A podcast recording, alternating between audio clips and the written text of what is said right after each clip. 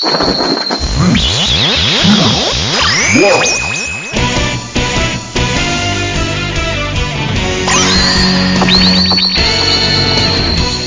撮放送流星シルバー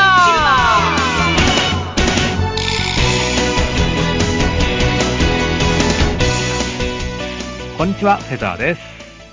イケアンです。シルバーファイトパワー藤持です。よろしくお願いします。よろしくお願いします。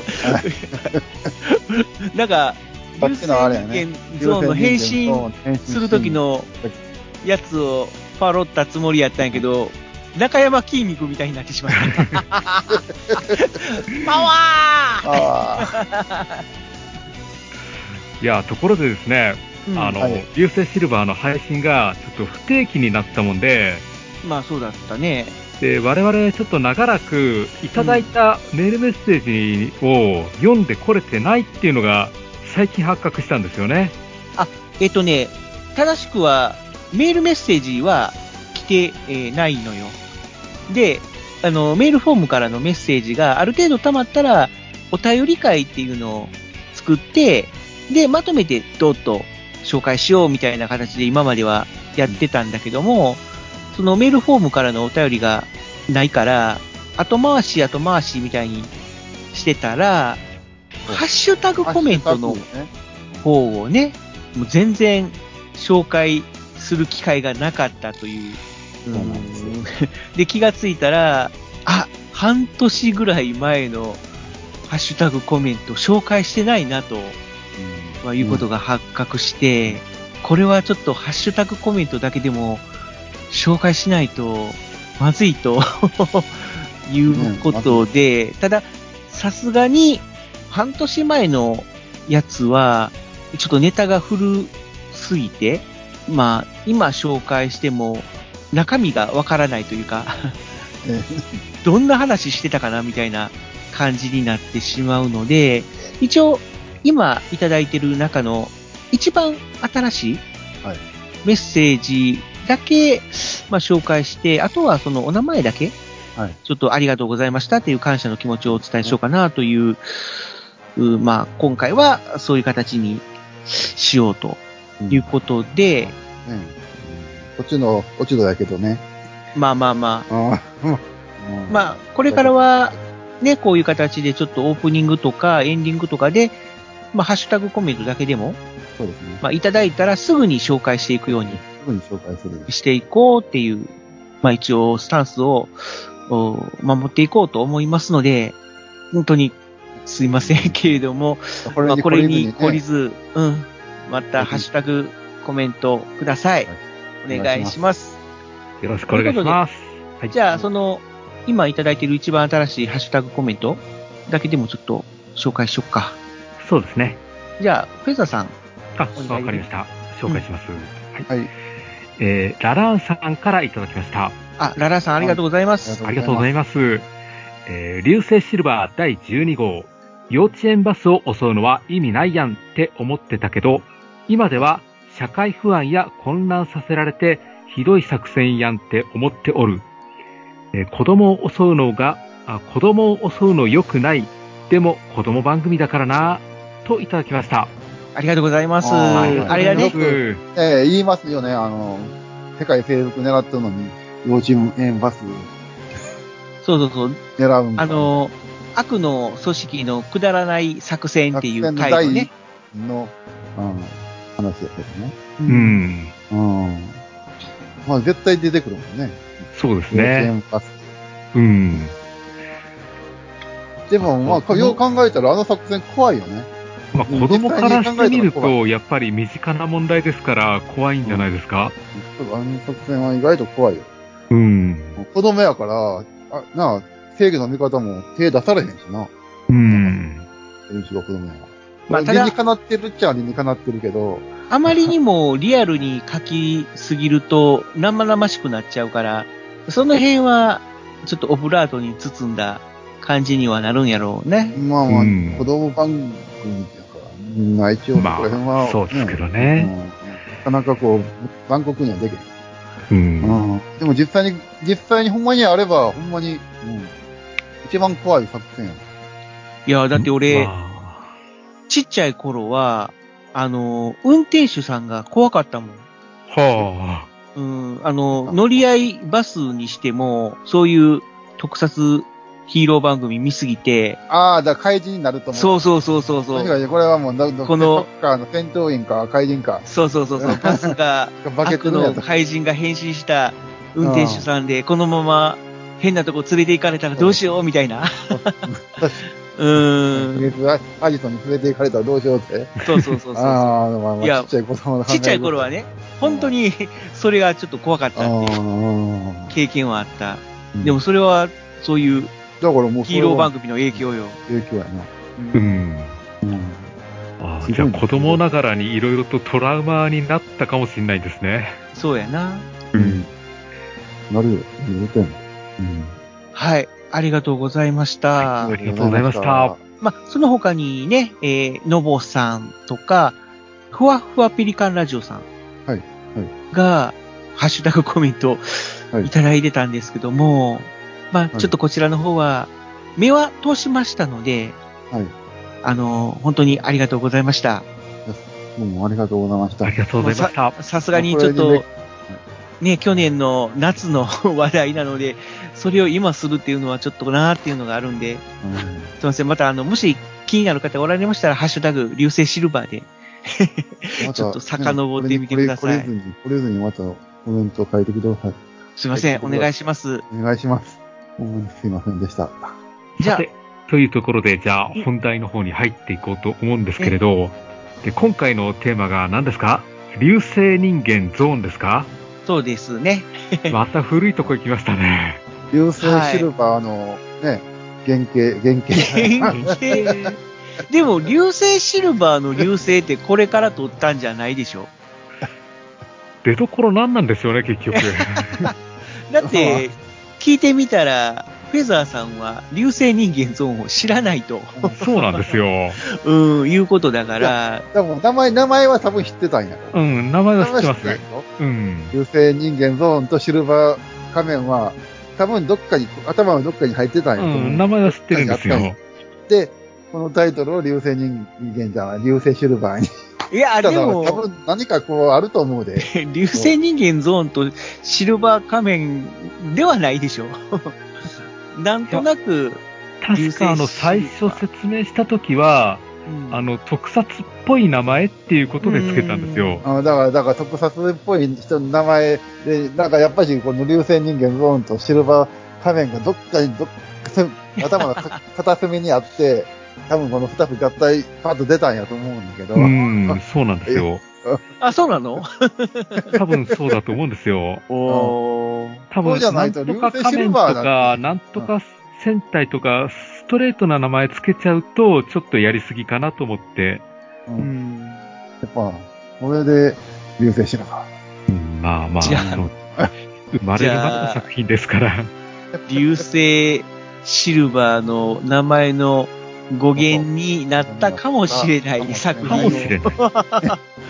まあ今回は、まあ話題にしようと思いますけども、はい。まあフェザーさんからも今ちょろっとね、言われました。あの、まだフェザーさんが生まれる前の作品ということで、うん。まあ放送されていたのが、あ1973年、うん、と。いう。僕が生まれでたのが、72年やから、まあ1年後なの。まあ、さすがに、ミキアンさんにしてもリアルタイムでは見てないですよね。うんリアルタイムでは見てないリアルタイムでは見てない。うんし当分見たことなかった。これ、み初めて見たのは多分、高校生ぐらいちゃう。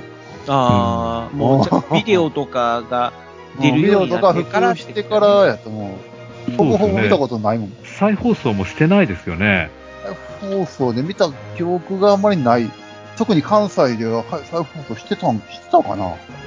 ああ、どうだろう。一応、サンダーマスクとか違って、著作権的には問題はないんじゃないかなとは思うんだけど、ただ、もうちょっと言っちゃうんだけども、えー、本来1年放送される予定だったのが、視聴率の、おーあ不不遇というか、視聴率が良くなくて、こういうパターンは、まあ大体視聴率が悪い。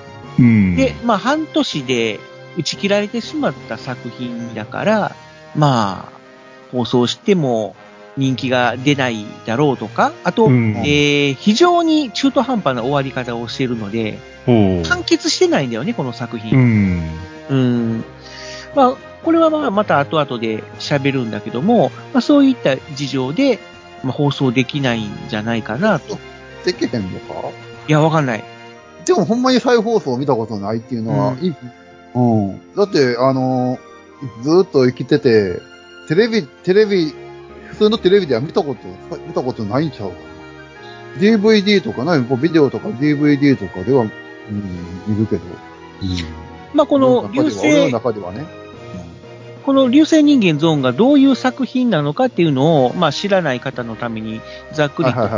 説明すると、作品のおジャンルとしては、えー巨大ヒーローものといううことなので、まあ言ったらウルトラマンとか、うん。うん、まあアイアンキングとか、まあサンダーマスとかと、お同系統のジャンルの特撮ヒーロー版。あれやもんね、なんかなんとなく、ぱウル、ウルトラ系の顔してるもんね、こうん、まあまあそうだね。れ。なんとなくね。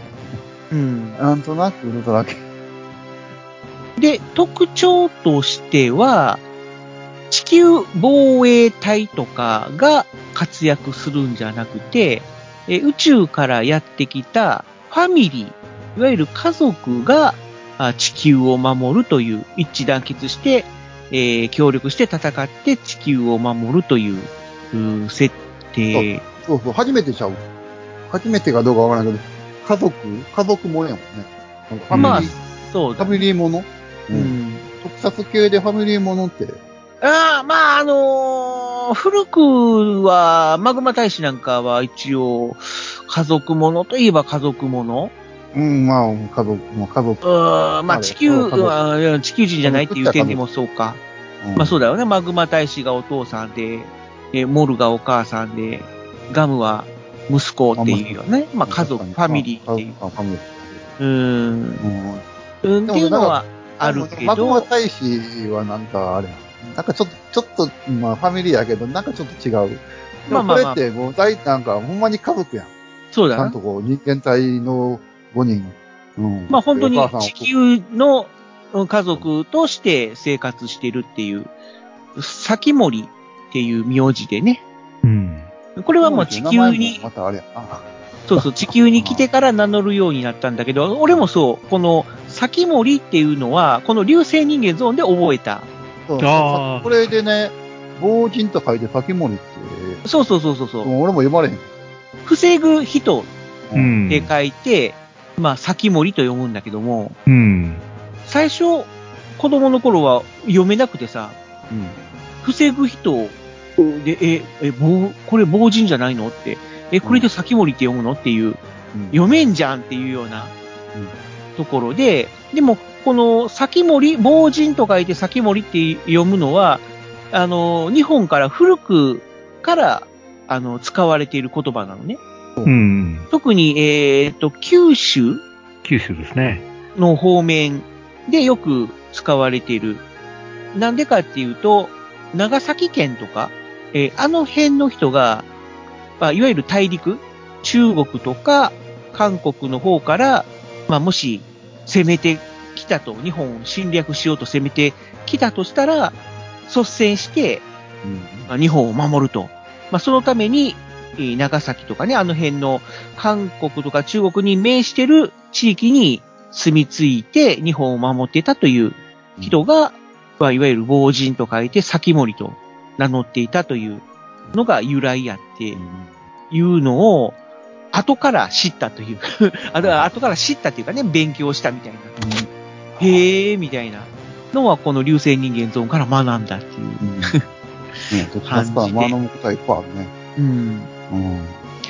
で、えー一応このファミリーの中の子供たちになるのかな？長男、えー長女、えー次男のこの3人が、ヒーローに変身して地球を守ると。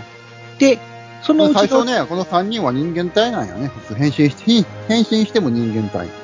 最初は。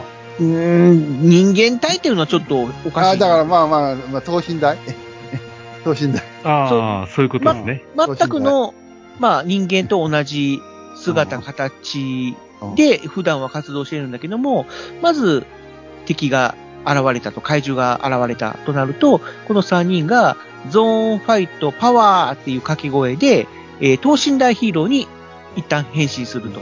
等身大。うん。なんか、この、等身大ヒーロー、向こうの人みたいな格好、アラビアの人みたいな格好。なん、なんていうのあれ。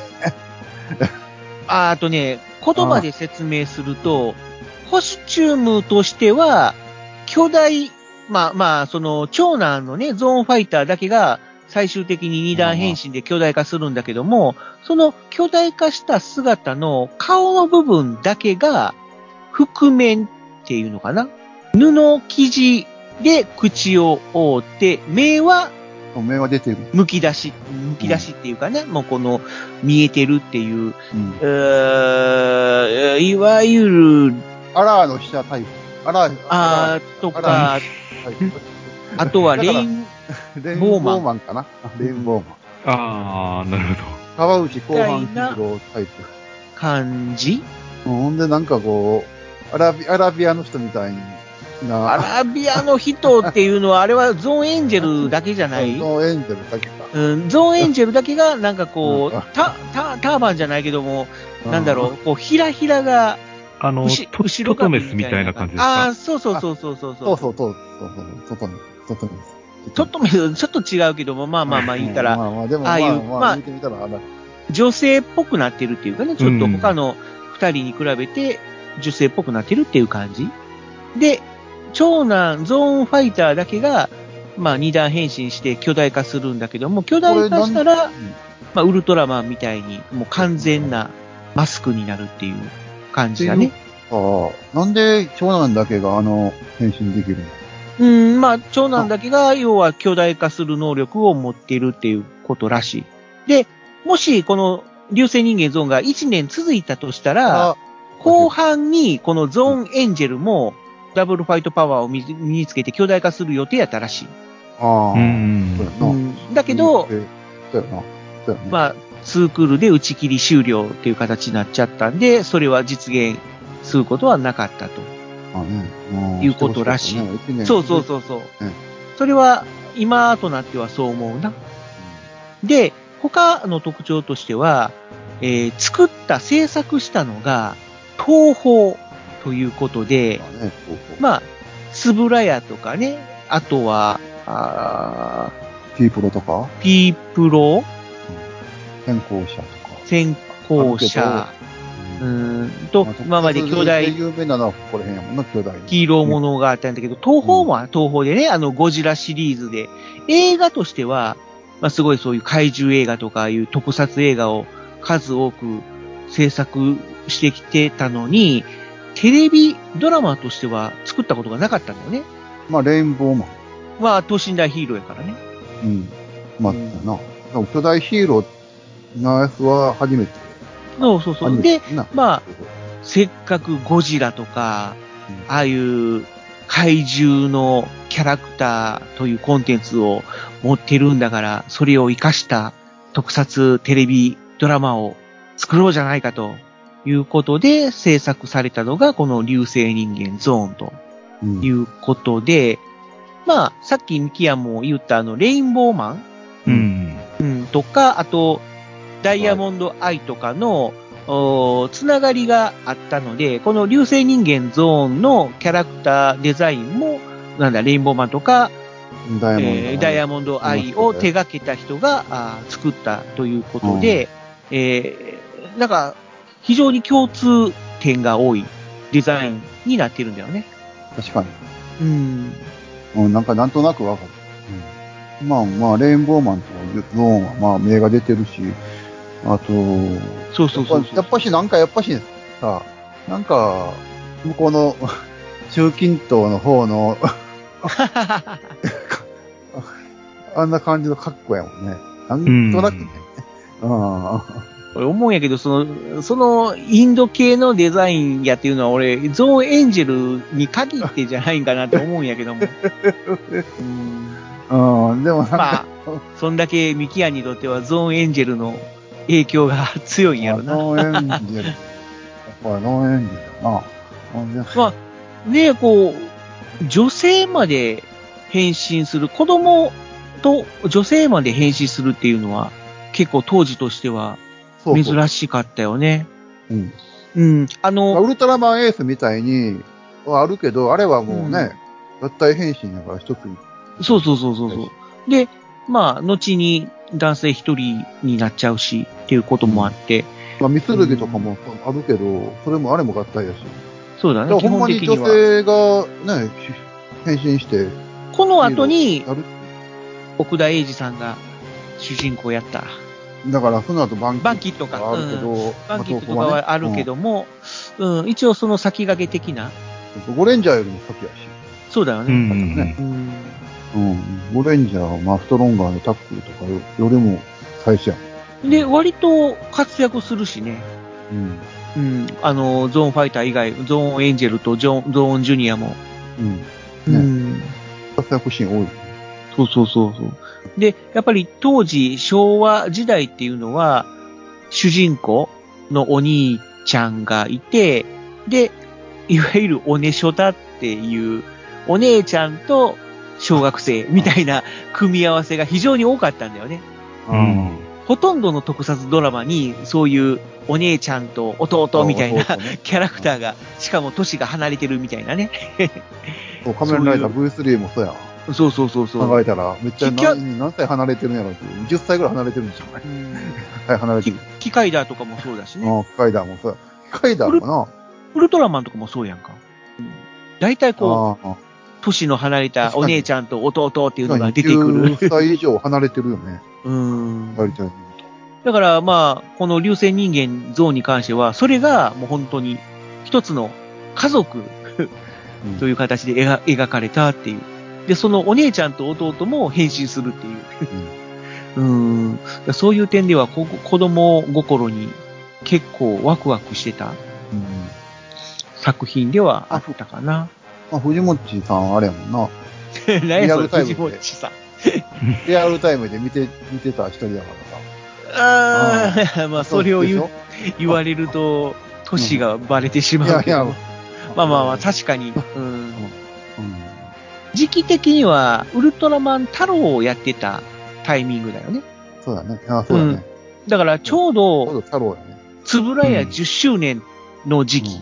だから、ファイヤー、ファイヤーマンとか、そうそうそうそうそう。ジャンボゲースとかと一緒に、の時時はね。そうそうそう。ちょうどあの時期。だからもう特撮が、まあまあそこまだまだ、ね、ゴールデンタイムでバンバンやってた。うん。もう本当にうん夜の7時とかうん7時半とかに放送してた。だから、うん。まあね、なんかこう特徴出さなあかんっていうところはあったと思うこの作品。だから、その、東宝の財産であるゴジラシリーズのキャラクタうん。ーを、もう惜しげなく投入してきたという。まあ東宝やからこそできる、うん。あうん手手やで、金利手。そうそうそう。スタッフもね、結構その、ゴジラをあまあ撮ってきたあの、本田石尾さんとか。だっ、て本田さんが監督してんだよね。そうそうそうそう、すごいよね、考えてみたら。おうん。本田さんとか、あの、福田さんとか。あ、福田淳さんとか、あと、えー中野お翔慶さんとか、もう本当にゴジラをまさに作ってきた、リアルタイムで作ってきた人が、うん。まあこの、作ってるのにね、作ってるのにねっていうのはあれ、あったけど。作ってるのにねって。えなんでこれはこんなに視聴率が悪かったのかなあねな。え、もう残念で仕方がない。ねえ、ほんまに、いや、普通ゴジラとか出てきたら子供喜んで、まあまあ、少なくても15%ぐらいはいきそうなもんやけど。うん。結構ゴジラとかも、早い段階で出てくるんだよね。そうそうそう。まあもうずっと溜めて溜めて溜めて、ダーンって出てくるんじゃなくて、割と 4, 4話やったかな、5話やったかなぐらいで、ゴジラがわーって出てくるんよ。それ早すぎたんかな。いやー、どうだろっていうか、逆に、もうみんなゴジラが出てくる、ずーっと出てくると思うんやと思って見てたら、なかなか出てこないっていうパターンなのかな。いや、違う。えっ、と、一応、川北監督がインタビューで、えー結構、初回から視聴率が思わしくなかったうんっていうことで、もう予定よりも早めにゴジラを登場させたって言ってたらしいんで、うんうん。結構早かったよ。ゴジラが出たのは。うんもううんゴジラが出て、ゴジラで、まあ、出たのは確かに4話目。うん。うん。で、その後。ででも子供はさ、あれやん。ゴジラが一回出てしもたら、もう毎回出てくるもんやと勘違いしてたっていうことないかな。いやー、どう、うん。いやーまあでもその辺はさすがに、何ゴジラは回ぐらいしかゴジラ出てこうへんかったっていうのはないかな。いやでも結構、結構な回数出てるよ。ゴジラ。何回か出て、5、5 6回は出てるはずやねんけど。で、ゴジラだけじゃないからね、キングギドラとかガイガンとかも出てるから。。出てくある。あ、うん結構出たんですね。。うん。で、最終的には、ゴジラがもう、巨大ロボ的な扱いへになっているという、要は、あの、秘密基地みたいなところで、ゴジラが待機してて、で、ゴジラ助けてみたいな形で SOS 信号を送ったら、その基地の扉がガーって開いて、ゴジラが出てけてって出てくるみたいな。えゴゴジラは人間の味方なんですか？まあ、流星人間ゾーンでは完全に、まあ、あの、そのために、あの、ゴジラ対メガロとかガイガンとかは、もう完全に子供の味方になってうんるから、そあーの流れやね。その流れでこれも、もう子供の味方。人間、人人間の味方うん。まあそんな感じで、うん。まあ。え、じゃあ人間の味方のゴジラとゾーンは戦うんですか？いや、戦そうそうわへん。そうそう。あ、違う違う違う。いや、いや、要は戦わへん。ゾーンがピ協ンチにな力して戦う。ったら、協力して戦うのよ。ああ、え、あじゃあゾーンの敵って何なんですか？ガロが。ガロガか。が正義。うん。ガロがバン、バンバラ正義やったね。ガロがバラン星人っていう。あ、バラン正義。うん。うん。まあ言ったら宇宙を侵略しようとしている。あで、そあ、悪いの、ガロガによって、あの、ゾーンファミリーのピース性が滅ぼされて、ピースランド製ね。あピースランド性が滅ぼされて、この5人が、ファミリーの5人が、なんとか逃げ延びて地球にやってきたっていう。うん。うん。っていうかこのピースランド製の人全員が、もうこの脱出したらしいのね。で、そのうちのこの先森ファミリーだけが地球にたどり着いたっていう設定なのよ。うん。で、まあ他のピースランド星人は他の星に移住していったみたいな感じ。で、地球を安住の地として、まあこれから第二の故郷としてうん生活していこうとしていた。んだけど、このガロガバラン星人が地球に目をつけて、地球も侵略してやろうって襲ってきたから、戦おうと。ああ、なるほど。第二のふるさとを守ろうということで、戦うことになりましたと。で、このタイトルの流星人間っていうのは、このピースランド星から脱出して、まあ、いわゆる、なんだろう、生還、なんていうの？国を脱出すること。亡命ですか？亡亡亡命っていうか、うん。逃げ場所を求めてあさすらうような、難難民民、難民っていうの？難が、ああ。生還難民みたいに、うんえーなってしまったっていうのが、それをまあ、流星に例えて、えー流星人間とはいはい。いうふうに呼称されたということらしいのね。ああ、なるほど。だから要はこの、ピースランド星を脱出して、えー流星人間となったっていう、ナナレーションでそう語られてるんだけども、まあそこから流星人間ゾーンっていうタイトルになっているっていう。うん。で、まあ流星人間となって、えー、たどり着いたのが地球ということで。なぜ、この先森兄弟が変身できるのかっていうところは、明確には語られてはいないんだけども、まあ、いだからファミリーの確かに中で、うん若いからっていうこともあるのかな？っていうか、お確かにお父さん、おじいちゃん、おば、おお母さんか、お母さん、おじいちゃん、おおかおでお父さん、お母さん、おじいちゃんか。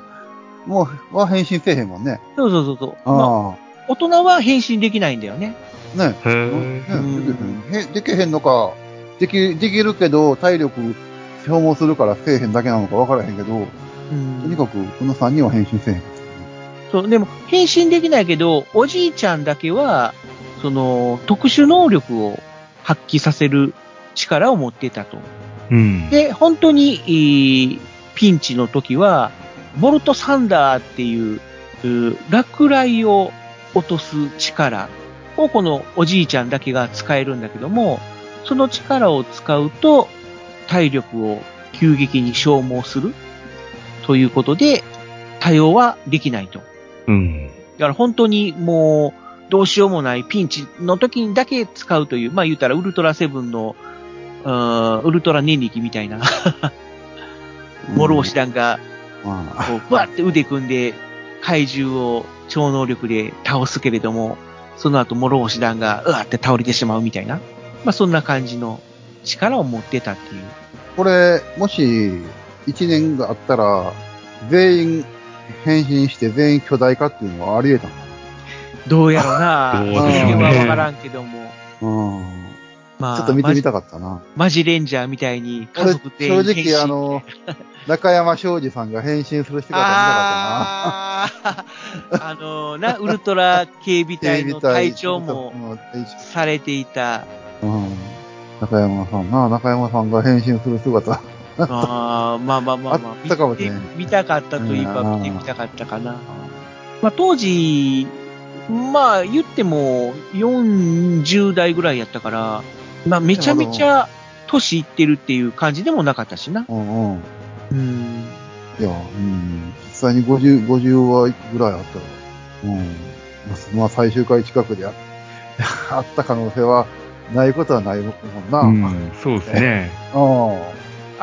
あと、えー、特徴としては、この流星人間ゾーンの世界観は、ゴジラと共通していたから、まあ一応その地球を守る防衛隊みたいなのが自衛隊じゃなくて防衛軍やったんだよね。でも、うんさ、あんまり地球防衛軍とかもうん。さ、大々的に出てきたっていう記憶はないねん。そうそう、大々的には出てきてないんで。出てきてないよね。一応、その第4話でワルギルガーに対して出動したとうんか書いてあるのね。で、まあ、うんゴジラの時に使ってたようなああいうポンポン砲とか、うん。あとメーサー砲とか、そういうのも登場するっていう。だから、ゴジラと共通してる世界観なんだよな。まあまあ、こういうメカは登場するけど、うん。なんかこう、組織、組織が、ちゃんとした組織めいたところ、まあ、ものは出てきてなかったと思う。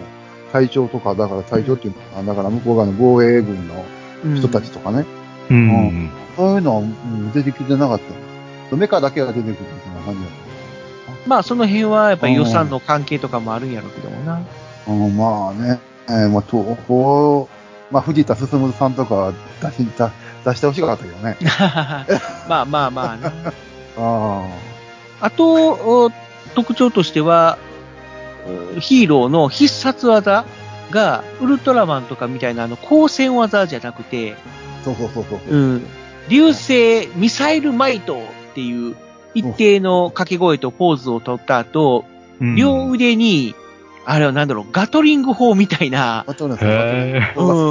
そういう、要は腕にミサイルがいっぱいついて、はで、そっから本当にポンポン砲の要領で、あの、ポンポンポンポンポンポンポンポンって要はミサイルが飛び出すっていう。あ。そうそう。へほんまにあの、光線技とか、なんかあのー出えへんもんね。出えへんかったよね。出ないことはない。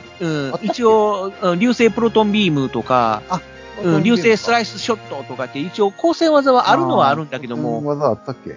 うん。でもあんま記憶にないわ。それだけや。まあなんか、だからダイナえーマイト？だえー流星ミサイルマイまあト。ミサイルマイトの印象が強すぎてさ、うん。他の光線技のイメージあんまなないそう、わ。だから本当にあの、自衛、自衛隊というか防衛軍がゴジラに向かってミサイルバンバンバンバンって撃つような、あんな感じのミサイル攻撃が最大の必殺技っていう。だからミサイルダダダダダ的に飛び道具で戦う。そうそうそうそうそう。へえ。あ、まあまあでも、飛び道具だけじゃなくて、一応、そういう刀みたいなのを使ったりする時もあるけどもね。まあ、でも、基本あの技やもんね。あの技で決めるんでしょ。ミサイルマイト。うん。一応、ウルトラマンエースのスタッフも、あの、参加してるみたいだから、割と結構切断技も多いよ、切断技がある。まあウルトラマンエースといえばあ切断技。声。も、声もさ、あ考えたらこれ、ナヤさんやもんね。え、たま、いや、時々ナヤね、さんじゃないんか。時々、ウルトラマンエースのあの独特のナヤボイスっていうの？ナヤボイス。てーんっていうような、うん。うん、いやわ、うんいやわ、みたいな感じのあの低い声を出すっていううん。時もあったっていう。ずーっとナヤさんじゃない。ずっとナヤさんではなかった。さんじゃない。うん。時々ナヤさんか。あと、飛ぶ時もたまにシュワーとかって飛んでいったって。ウルトラマンやんとかって思ってたけど。だからもう、ウルトラマンと勘違いしてる人おるんちゃう？まあ、いや、スブラ、あいや、っていうか、スブラヤと、まち、スブラヤプロが作ってるねと思ってた人もおるんじゃん。もしかしたら。あーまあまあ、なあ、まあそういう、なんだろう、関係者が結構多かったっていうのもあって、まあうんそういうちょっと流用的なこともあったっぽいよな。うん。うん。でね、だからあの、流星人間ゾーンの、もう一つの特徴あるよね。というと？あの、カラータイマーみたいなのがなった時に、ああ、そうそうそうそう。ピンチになったら、まあ、ウルトラマンみたいに、こう、エネルギー切れのおサインっていうんかな？あの、ウルトラマンでいうカラータイマー的なものが発動するんだけども、で、それが、えーベルトについてるんだよね。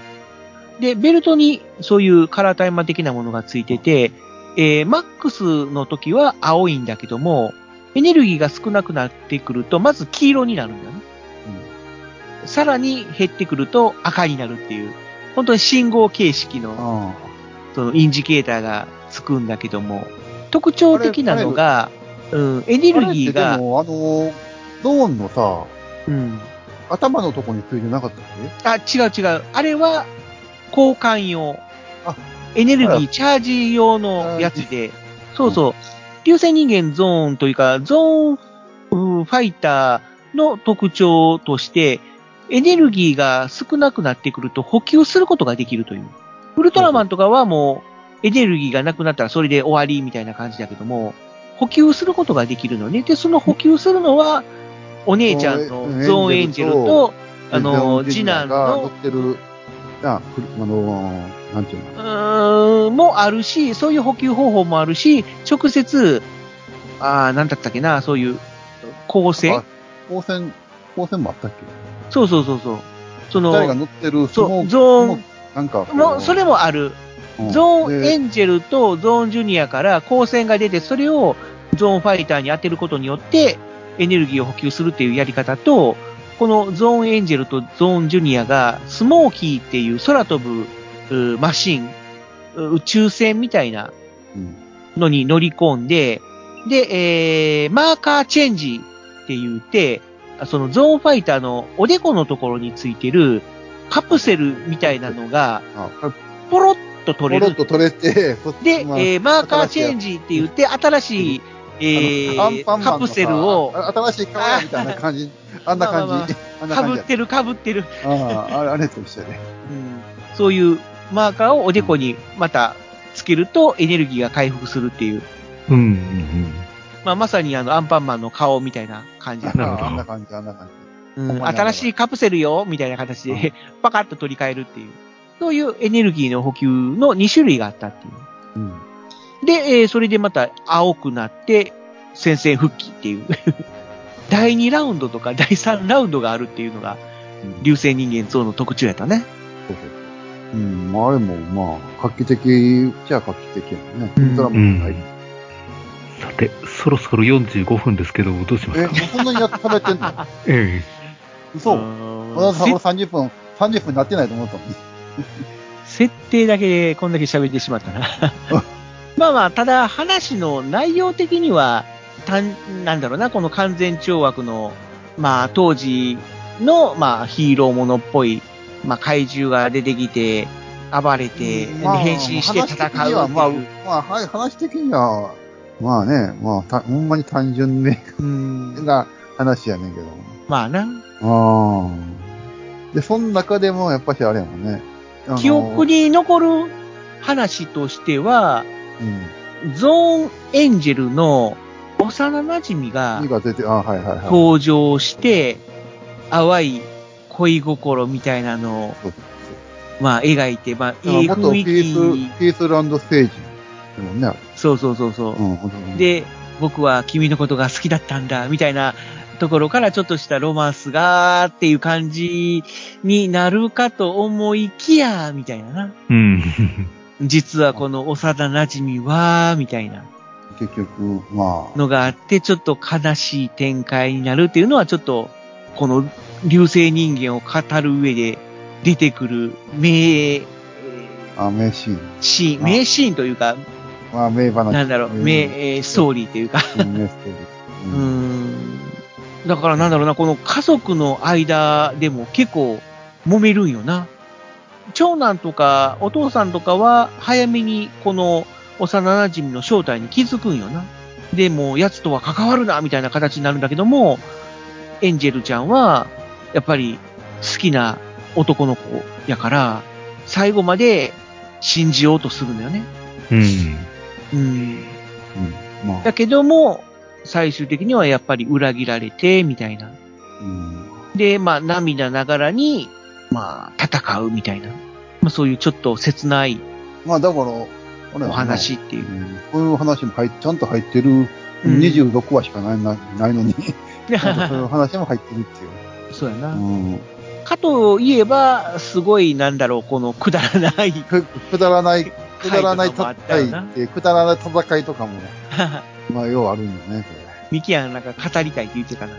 あのー、怪獣と勝負するのに、怪獣じゃないわ。あ鳥獣？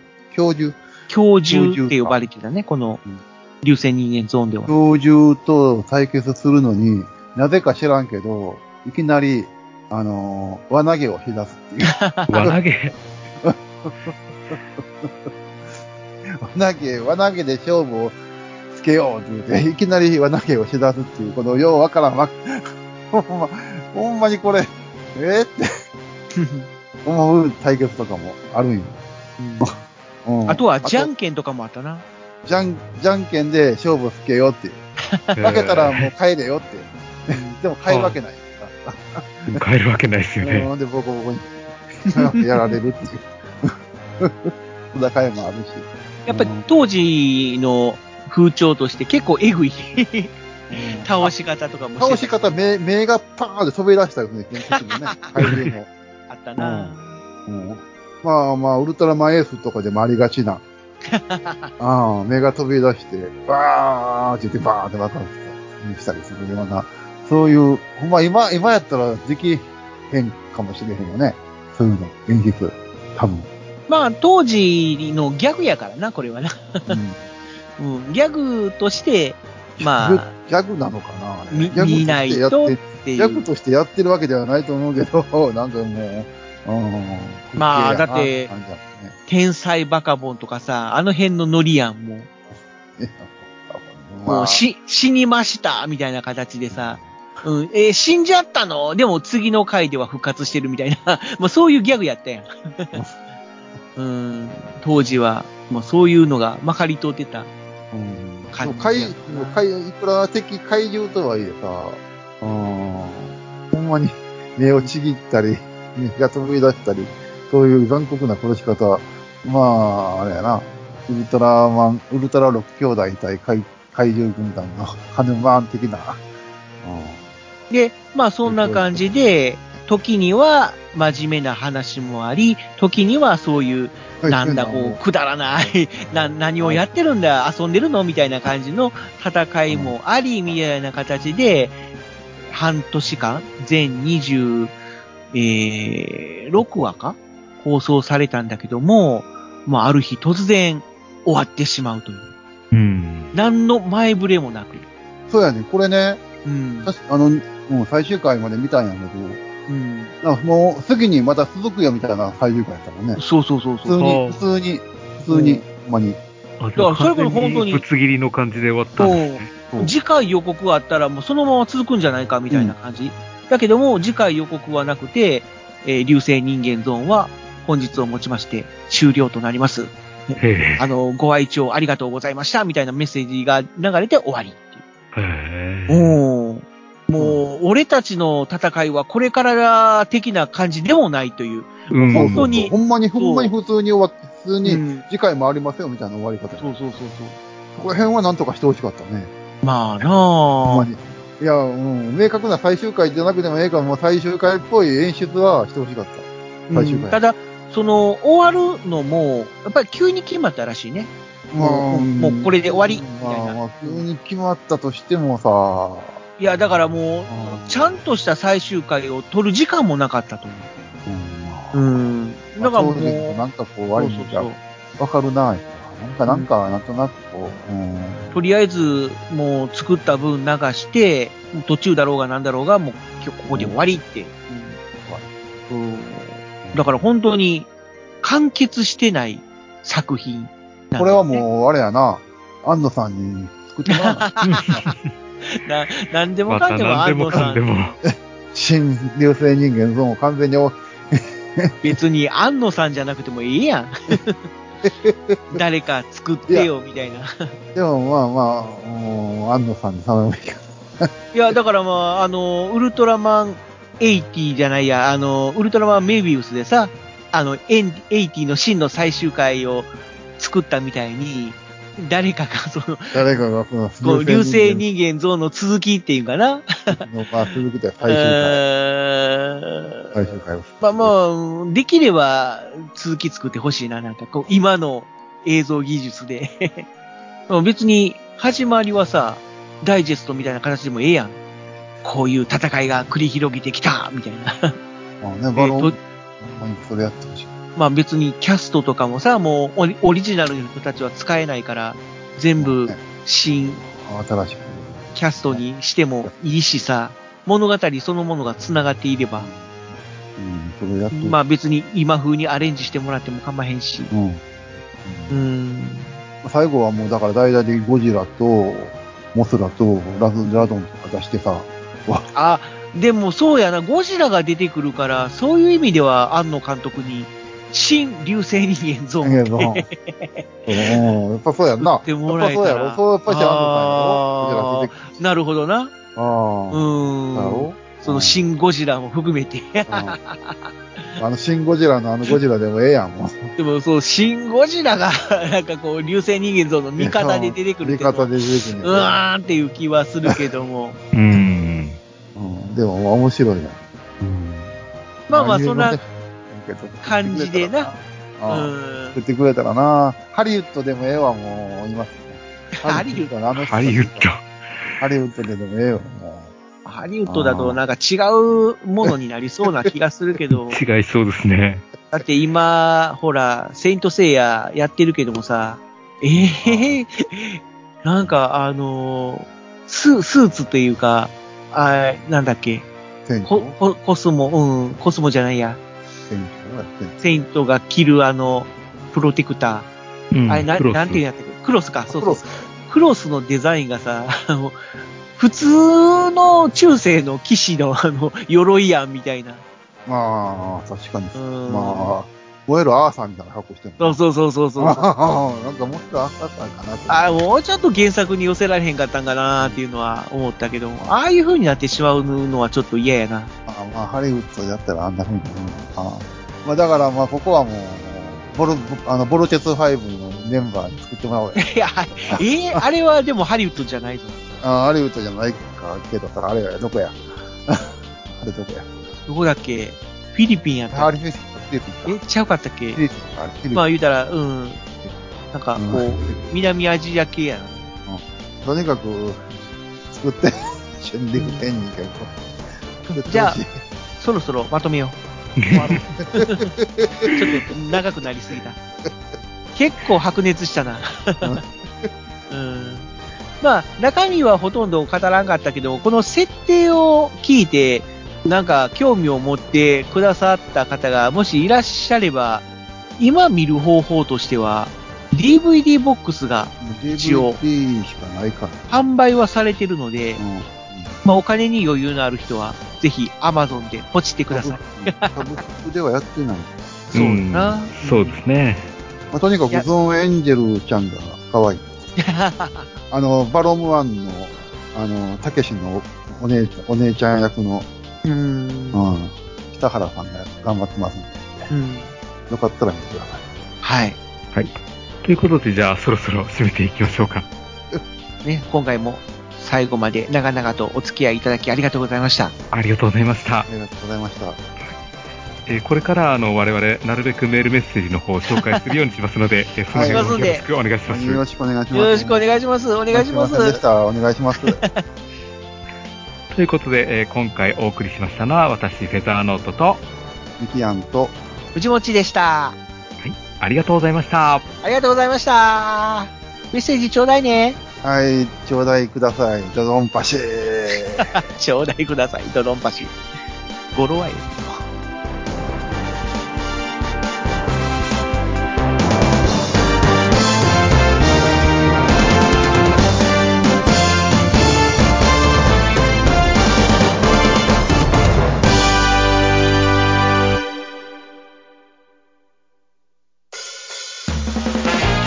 撮放送流星シルバーでは地球人の皆様からのメールを募集しています。ツイッターからは「ハッシュタグ流星シルバー」流星は漢字シルバーはカタカナ。またはシーターブログのメールフォームからどしどしお送りください。番組の感想や話してほしいテーマ取り上げてほしい作品など思いついたことがありましたら何でも送ってみてください。よろしく。ゆき